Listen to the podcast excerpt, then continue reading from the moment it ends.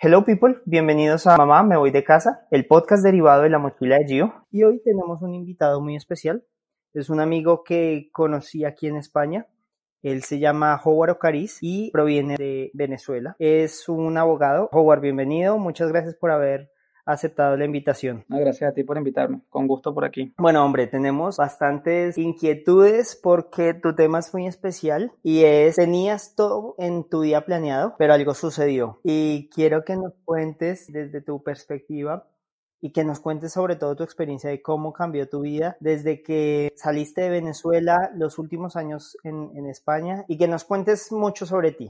Entonces vamos a empezar con nuestra primera pregunta y es, cuéntanos sobre ti. Bueno, yo soy un joven, porque quiero creerme joven todavía, no estoy joven, venezolano, migrante, que yo creo que eso nos identifica a muchos venezolanos hoy en día, que estamos ahora en, estas nuevas, y a mucha, mucha parte de la población mundial, porque eh, migrantes hay de toda la vida y de todo el mundo. Creo que, finalmente en nuestras venas siempre hay algo migrante. Entonces eso tampoco me hace muy especial, porque todos vamos de, lo mismo, somos ciudadanos de los mundos, o del mundo, perdón.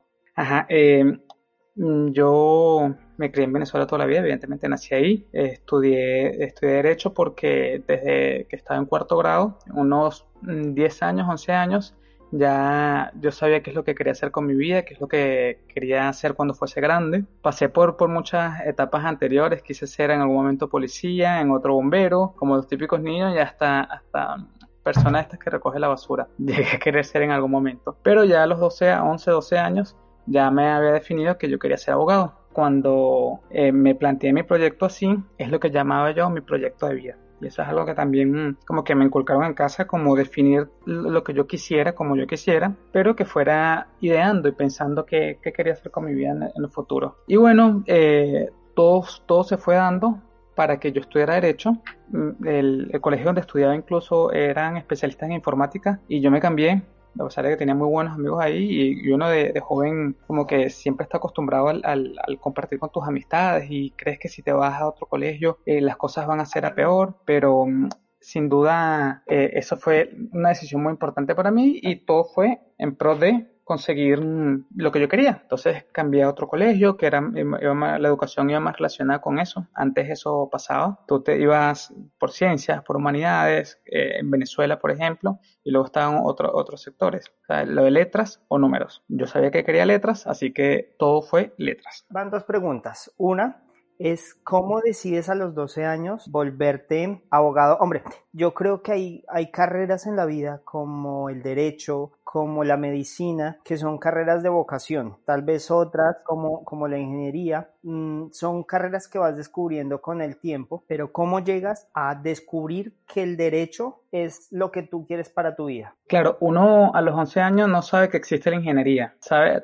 tú cuando tienes 11 años crees que existen tres carreras o cuatro carreras a las que te puedes dedicar, además de ciertas profesiones. Cuando, cuando estás pequeñito, una de las pocas carreras que sabes que existen y, y los ves muchos es al abogado, al médico, así como lo dices tú. Al ingeniero no se le conoce tanto, sino ya cuando tú vas entrando en edad. El, el tema era que desde chiquitos, eh, siempre que surgía algún problema en el salón, siempre que pasaba un inconveniente, era yo como el que salía a resolverlo, era como el que salía con... Esto es como muy cliché, ¿verdad? Pero sí es verdad que de joven sí, me atraía mucho eso. Y eh, en algún momento surgió el derecho como una opción yo creo que no lo conocía lo suficiente, en verdad no lo conocía lo suficiente y, yo creía que existía el derecho penal, el derecho de familia, el derecho de algo más, pero que sin saber nada. Y qué bueno que yo a hacer derecho penal porque es lo que se trabaja en, en temas de, de, las cárceles y esas cosas porque es lo que uno ve en la televisión también, eso es una cosa que uno se alimenta también. Cuando fui creciendo me fui alimentando más con eso, no tanto con la parte de derecho penal, pero sí con el derecho en sí. Y todas las partes políticas, eh, todas las materias políticas, todas esas cosas me atraían y creo que ese fue uno de los motivos. La segunda es, para los que no conocemos Venezuela o para los que no conocemos el sistema educativo en Venezuela, como de, de, decías tú que los iban enfocando desde pequeños hacia lo que querían en la vida. Cuéntanos un poco sobre cómo es la educación en Venezuela. Ahora, ahora no estoy seguro que esté tan así, esté eh, establecida de la misma manera, a saber que yo me creo joven, pero ya ha pasado 12 años, sí, 12 años de que yo salí del, colegio y que me gradué. Y en ese, en ese momento lo que se estudiaba era ciencias, que son las carreras del ámbito científico, las personas que van a ser ingenieros, médicos, biólogos, eh, arquitectos, iban por esa, por esa fase, por esas líneas. Y luego estaba una, un área que eran humanidades, que en muchos casos era hasta un poco mal vista, porque era como de los vagos, los flojos, los que les tenían miedo a, a las matemáticas o a la física o a la química. No era mi caso, me gustaban siempre mucho física y química, pero yo ya estaba consciente de lo que quería. Tanto es que en humanidades se ve latín, se ve psicología, se ve y son van dirigidas a esas materias del lado humanístico. Y ya yo quería adelantarme, había se veía romano, y había algo, alguna materia que ahorita no recuerdo bien, pero que se enfocaba ya directamente a derecho romano, a, muchas cosas que iba a ver en la, en la, carrera. Y por eso yo quería adelantarme a todo esto. Yo siempre he sido muy impaciente y quiero las cosas para allá. Entonces, para mí eso era una forma de adelantar y, ir preparando mi campo para cuando yo fuera a la universidad, que evidentemente la universidad era el, lo que yo tenía en mente desde pequeño. Luego, bueno, se fueron creando otras áreas, por lo menos el tema informática, algo mucho más concreto eh, y que era, era, el caso en el colegio donde yo estaba. Bueno, de ahí surgió la oportunidad de, irme a la universidad. Antes, antes de que continúes, ¿qué, ¿qué, tipo de derecho estudiaste tú? Porque, hombre, hablabas del derecho penal y en efecto, para los que no conocemos nada de derecho, nosotros diríamos que los abogados únicamente son los que defienden a los acusados. Pero, ¿qué tipo de derecho estudiaste tú? Mm, bien. Eh, cuando tú estás en, en, la carrera, tú no, no te especializas en alguna materia como tal. Tú eres abogadía. Durante la carrera ves derecho civil, ves derecho administrativo, constitucional, penal, tributario y todas estas materias que te mencioné luego pueden ser efecto o pueden ser objeto de una especialización. Tú tienes que luego hacer un máster, como lo conocen en otros sitios. Nosotros es una especialización que aproximadamente podrá entre dos o tres años en Venezuela iba dirigida a un sector específico. En mi caso fue el administrativo y el constitucional. Era atornillarme completamente a Venezuela. ¿Por qué? Porque si bien el derecho es muy específico en cada país del mundo, el derecho administrativo va relacionado con las administraciones y algo muy, muy interno de cada país. Hay cosas evidentemente que sí son muy internacionales, pero hay otras cosas que son muy nacionales. Tanto es que yo estudiaba, estudié fue la constitución venezolana, sí, hay instituciones internacionales, hay cosas que se aplican en todo el mundo, pero mi estudio fue enfocado totalmente en el sistema constitucional y el sistema administrativo venezolano. Entonces, eh, sí, yo estaba poniendo todos mis, mis esfuerzos en ser un muy buen abogado en Venezuela. Pero bueno, luego pasaron cosas. Entonces, decides estudiar derecho haces dos especializaciones y luego ¿qué sucede? ¿Decides cambiar de país? ¿Te vienes directamente para España o qué pasa antes de, llegar a España? Yo no creo que haya decidido cambiar de país. Yo, dentro de mi proyecto de vida, yo había decidido, o ya me había propuesto, mejor dicho, hacer otro máster en España. ¿Por qué?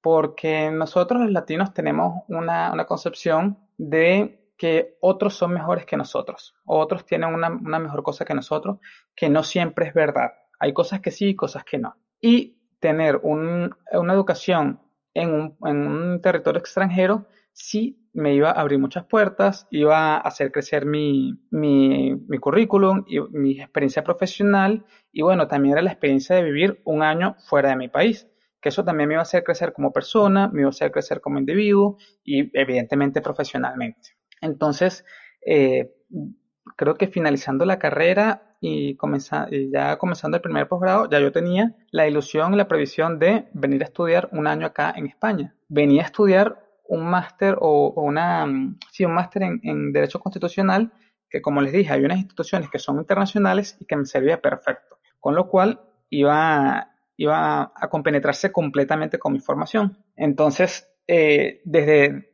desde chiquito, bueno, desde más joven, la planificación de mi vida fue tal que mis pasos siguientes fueron venir para acá a estudiar. Sin embargo, eh, hice algo que sin duda fue una muy buena decisión, que fue tratar de abrirme un poco más. ¿Por qué? Porque ya yo tenía el tema del derecho, creo que bien manejado, eh, tenía la formación adecuada, pero también quería integrarlo con un ámbito más empresarial. ¿Por qué? Porque dentro de mi proyecto estaba tener mi propio escritorio. Y para ello quería tener la, formación empresarial que me permitiera eh, abordar las dos cosas. Entonces, todo eso venía dado a que me pensaran hacer más bien, en vez de, de hacer algo relacionado con derecho, un MBA. Y en efecto, fue lo que busqué y por eso fue que yo me vine para acá. Yo venía para acá un año a estudiar. Y después de ese año, me imagino que pensabas devolverte. Sí, sí. Eh, tenía, la, tenía la opción de, en mi mente estaba la opción de, quedarme el tiempo que fuese necesario, no mucho, no mucho más, de dos años ni siquiera. Pensé que de repente si se me surgió una, una buena oportunidad laboral aquí que fuese relacionada con el derecho, me podría quedar para obtener la experiencia y, evidentemente hacer crecer más mi, mi currículum y mi, y mi, formación profesional. Pero la, la, el objetivo era, era regresarme, regresarme sin duda. Claro. ¿Y conseguiste algo en derecho durante ese año mientras estudiabas ese MBA? No, para nada. Eh, el tema de, conseguir eh, trabajo en España fue mucho, mucho más complicado de, lo que yo creía. Sí es verdad que el trabajo que conseguí iba, había aplicaciones de cosas de derecho que, yo llegué a estudiar en Venezuela y creo que con esa fue una manera de compensar lo, que yo quería. Pero uno, uno yo creo que viene a veces con, ilusiones, mm, no sé si erradas, pero sí un poco aisladas o no sobre el territorio de verdad que, al que tú vas. Porque también uno tiene en la mente cosas respecto de, tu carrera profesional que en, otro país no se aplican igual. Entonces, ese fue como el primer golpe, digamos, o el primer mm, balde de agua que, que uno puede recibir. Que si bien uno pueda tener formación, experiencia, lo que sea, no es vista de la misma manera en otros sitios donde no saben qué es a lo que tú te dedicabas. Entonces, fue un trabajo de volver a comenzar aquí como hormiguitas, haciéndote conocer, haciéndote eh, saber también, ¿no? Aprender de lo que es el entorno, de lo que, lo que se hace por acá.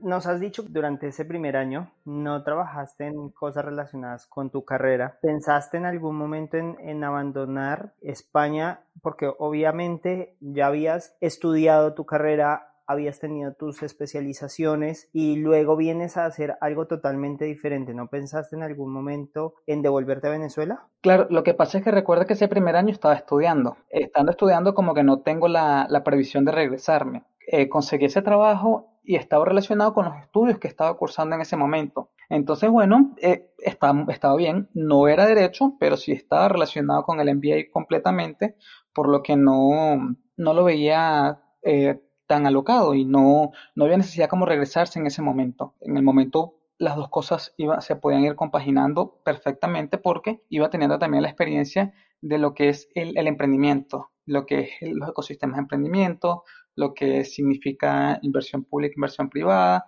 que son temas que, me comenzaron a, picar el ojo, como, como diríamos en Venezuela, a llamar un poco la atención. ¿Y esto fue lo que te retuvo en España o en qué punto pasamos de quiero ir a estudiar un año a España y me regreso a mi país a me quedo tres años en España y bueno, vamos a ver qué pasa? Eh, fueron, yo creo, yo creo que fueron tres factores. El primero, sin duda, fue el, la situación, no estoy diciendo, voy a mencionar los tres sin orden de prelación o, de importancia en alguno de ellos, son tres factores. El primero fue mm, la situación en Venezuela, eh, la situación en Venezuela fue empeorando cada vez más, hubo un conflicto mm, eh, bastante importante por un tema eléctrico, Venezuela estuvo aproximadamente una semana y media sin electricidad en ninguna parte. En mi casa mis papás y toda mi familia está en Venezuela, se la, vieron bastante mal, esos días fueron bastante preocupantes para mí, porque, y también uno a veces tiene hasta sentido de culpa porque yo estoy aquí, ellos están allá, eh, yo, bueno, abro el grifo y tengo agua, ellos no, yo, vivo en un piso 17, evidentemente no hay electricidad, no sirven los ascensores, mi papá tenía que, que cargar un, botellón de agua 17 pisos hacia arriba para eh, hacer todo en la casa, porque era medio asearse, medio cocinar, y claro, ahorrando el agua hasta lo más mínimo porque no solamente la luz, es el, también la comunicación, es el no poder hacer nada y, claro, eso es frustrante. Eso es uno de los factores que iba exacerbando todo. Aparte el tema de la inseguridad, el tema de las condiciones económicas, el tema de la alimentación. Eh, mis papás mal que bien van, van solventando, pero eh, es una, situación a la que uno no sabe si quiera regresar, la verdad. Entonces, eh, el, factor Venezuela fue uno de los que me, me, alimentó a quedarme un poco más. El segundo factor fue mm, el tema del, trabajo como te dije, había conseguido un trabajo aquí, no era en derecho, pero eh, el trabajo me, surgió una oportunidad, eh, yo creo que bastante importante en ese momento, totalmente valorable, que el que hubiese dicho que no, de repente era muy tonto, o, no lo sé. Y eh, era una oportunidad muy buena, que me ofrecía muy buenas condiciones, me ofrecía mm, como que resolverme la vida. Y, ya, y apenas en un año tener la vida resuelta es como que muy llamativo, ¿no? ¿quién, le diría que no a eso? Y el, la tercera, y el tercer factor es que, bueno, aquí, aquí conocí a alguien, a, mi novia, que, que, bueno, comenzamos a vivir, comenzamos a hacer familia, comenzamos a hacer pareja y, y por supuesto con ella yo estaba aquí, aparte de mis amigos evidentemente, que, con los que fui formando familia. Entonces, a pesar de no tener familia, aquí, mi familia, como te repito otra vez, toda está en Venezuela, y sí, hasta ese momento, ese primer año, no, no conocía absolutamente ningún familiar acá. Y hasta, hasta bueno, en ese punto tenía como que de alguna manera la compensación o la, sí, la compensación de la familia que, que no tengo acá. Entonces mm, podría sobrellevarlo. En esas condiciones podría llevarlo. El tema es que yo soy sumamente familiar, muy abnegado y muy allegado a mi familia. Y claro, todo ese tiempo me, me afectaba no tenerlo cerca. Entonces, de alguna manera, con, con estas personas he compensado esa, esa necesidad. Hombre, has tenido toda la vida planeada, llegas a España y creo que en un año se te desorganizó toda la vida o se organizó de, una forma diferente. Sí. Eh, yo al principio, yo creo que en ese momento la reestructuré. Me pareció que, que no sé si, si tuve una respuesta cerebral muy, muy extraña porque eh, efectivamente como todo estaba estructurado y cambié así de la noche a la mañana sin, sin mayor problema. Pero luego, bueno, volvieron a cambiar cosas y ya es un momento como que, bueno, que sea lo que Dios quiera. Y, y es algo que siempre había criticado a las personas que viven del que sea lo que Dios quiera o, o mientras vayamos viniendo vamos viendo, no, hay que tener una previsión, hay que tener una cosa, pero ya después de haber planificado que se haya ido todo a la nada, tener que volver a planificar todo otra vez a la nada, uff, ya estamos como que uno uno va y lo piensa y lo piensa y lo piensa, porque mm, la idea tampoco es ir divagando por el, por el mundo, pero tampoco hay que, que echarse a morir si los planes no se dan como uno los tenía previsto. Hay que reencaminarlos, creo yo. Lo entiendo. Entonces, vamos a ver, nombrabas tres cosas. Venezuela, durante los tres últimos años, corrígeme si estoy mal, no cambió y no iba mejor, sino iba peor. Correcto. Tu trabajo era la maravilla, pero posteriormente dejó de ser tan maravilloso. Sí, exactamente. Y tercero, tu pareja, ¿qué pasó con ella? ¿Siguieron? ¿Están viviendo ahora en Madrid? ¿Qué ha pasado? Bueno, eso, eso, el trabajo que era maravilloso implicaba también vivir en una ciudad fuera de Madrid. Hay algo que cuando me vine a estudiar y cuando me vine, cuando planteé vivirme, venirme a España, es que yo quería Madrid. ¿Por qué? Porque yo he sido siempre de ciudad, he sido, me gusta el ajetreo, yo no tengo ningún problema con eso. En el metro me muevo bien. De hecho, si me ves caminando por la calle, se ve que soy una persona de ciudad o un caraqueño, un venezolano sabrá cuándo es un caraqueño cuando lo ve caminando en la calle, porque voy yo siete pasos adelante, hasta más, y van todos los con los que voy caminando atrás casi que corriendo, y para mí eso es una caminata normal. Entonces, eh, a, ese ajetreo estoy acostumbrado. Con esa oportunidad de trabajo que salió súper impresionante, era en, en el interior, y, si bien sigue siendo España, sigue siendo eh, un, país desarrollado, eh, no es lo que yo quería. Entonces, claro, eh, mi novia se va conmigo a, a, Badajoz, que es una ciudad como se llama.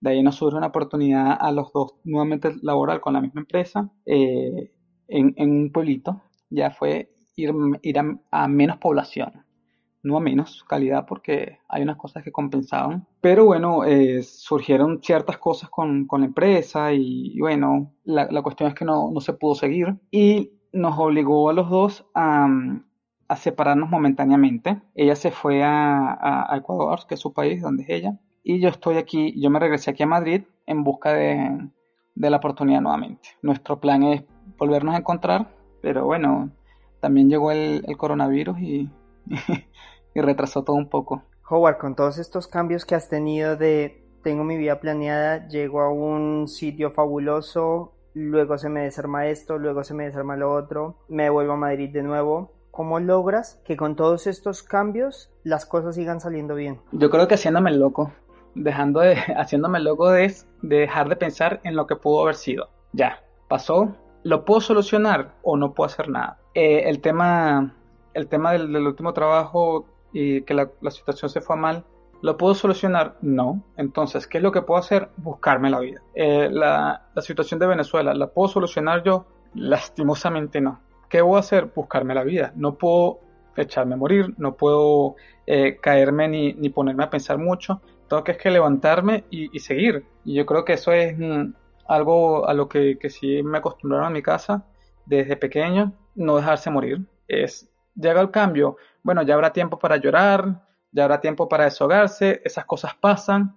Eh, lo de llorar también es un desahogo, pero no es lo primero que tienes que ponerte a pensar. Primero que tienes que pararte, eh, limpiarte el barro y, seguir, porque la vida sigue y todo sigue y si tú no sigues, eh, el que vas a dejar de, ganar eres tú, porque siempre se gana, incluso con, con experiencias malas, siempre se gana. Se ganará aprendizaje, se ganará cosas para no volver a fallar en el futuro o por lo menos no tendrás la oportunidad tú de no fallar. Si te pasa, bueno, ¿qué se hace? Pero tienes, tienes herramientas. Hombre, Howard, qué bueno lo que dices y es cierto, no hay nada más que hacer.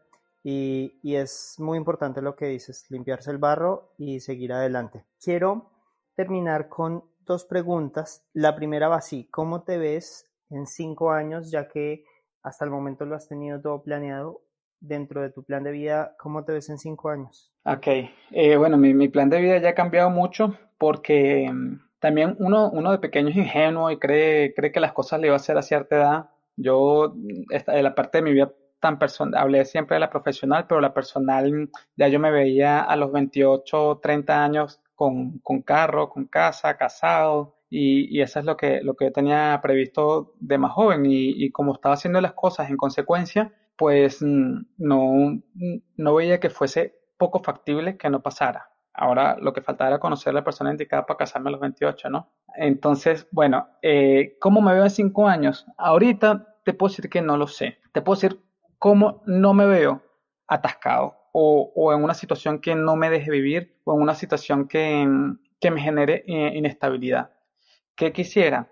Eh, si si existe la... Es que te digo no lo sé porque como puede ser que me quede aquí, puede ser que de repente las cosas en Venezuela mejoren, como puede ser que sea otro país del mundo, pero es adelante siempre. Si me quedo aquí, pues buscaré de, de revalidar mi título aquí, ejercer mi profesión o irme en, el ámbito que, en el que estoy trabajando ahora, que de verdad me gusta. Creo que es algo que también me puede llenar. Y si es en Venezuela, bueno, yo creo que directamente ya montando el escritorio. Lo que sí quiero, o, o de aquí en cinco años, es mm, tener mi propia empresa. Creo que, el emprendimiento es algo a lo que no hay que cerrarle la puerta. Eh, no todos estamos, no todos nacimos para emprender, esto está claro. Y pero yo creo que sí puedo, sí puedo dar la talla en un futuro con esto. Eh, con mi novia espero que ya que habremos formalizado, no sé, o que estemos juntos esas son cosas que, el destino verá. Y sin duda, lo que sí me quiero ver en cinco años es con mi mamá. Poder verla por lo menos semanalmente, si no, si no es que más. Porque eso sí es una de las cosas, ella, mi papá, evidentemente. Eso sí es una de las cosas que, que extraño hoy. Muy bien. Howard, quiero terminar con algo. Ya creo que todos sabemos la situación a nivel mundial de cómo está Venezuela económicamente. Económicamente también atrae muchas cosas socialmente negativas, pero tú, ¿qué cosa positiva crees que tiene Venezuela? Mira, más allá de, mm, del tema de naturaleza, de gastronomía, de, de mujeres hermosas, que son el cliché y las cosas que se, se cuenta mucho, comenzando por, por, por, la arepa, que sabe, todos sabemos que es venezolana, eh, hay algo que yo eh, resalto mucho del venezolano. No estoy seguro que sea bueno, porque creo que finalmente por eso seguimos como con el gobierno que estamos, y es la resiliencia que, tiene el, pueblo venezolano. Es impresionante cómo tú ves a esas personas que están cargando un botellón de agua, 17 pisos por las escaleras, y, y aún así el día siguiente se paran a, seguir trabajando, a seguir luchando, a, a, buscar el pan de sus hijos, que está pasando trabajo, sí, pero, pero no se deja morir. Creo que eso es lo que, lo que yo puedo resaltar principalmente en Venezuela, que aún así hoy se crean empresas, que la economía con la que está hay personas que invierten, que sí, que hay muchas de esas personas que invierten que son eh, este grupito que conocemos, pero también quiero poner a resaltar que hay personas buenas, personas nobles, que están invirtiendo, que están haciendo, que, buscan de luchar por Venezuela. Todavía pasa. Y, bueno, e, eso es lo que yo creo que, es resaltable. Eh, el día que, estemos en mejores condiciones, sin duda vamos a recuperarnos bastante rápido. Howard, muchas gracias, de verdad, gracias por compartirnos tu experiencia y tu perspectiva del pueblo venezolano. Es seguro que todos estamos deseando que Venezuela mejore y que, hombre, ha sido uno de los países grandes de Latinoamérica y seguro lo volverá a ser. Te agradezco mucho por haber estado en esta entrevista. No, de verdad, de verdad, gracias por, por la invitación. Creo que esto es una, una ventana para, para nosotros eh, o para una persona que es una persona cualquiera, una persona del día a día que vive, que está, que no es, que no tiene de repente mm, mucho, mucho comunicación con otras, de poder expresar tu punto de vista, de poder expresar tu experiencia. Puede ser que le sirva a alguien, puede ser que no le sirva, pero uno también se desahoga, uno también al, al contar esto te crees protagonista de algo y bueno, eres protagonista de tu vida y, y de alguna manera eh, sacas cosas y, y bueno, eh, al finalmente también haces introspectiva y piensas que, las cosas están bien y, y, tú puedes seguir luchando, puedes ir haciendo, ir haciendo más. Es una muy buena ventana para eso. Felicitaciones también por, el, por la idea. Gracias a ti por haber estado. Si quieres seguir en contacto conmigo y aprender más sobre viajes e inmigración, no dudes en seguirme en redes sociales como arroba la mochila de Gio. Me encantaría que contemos tu historia. Hasta el próximo episodio.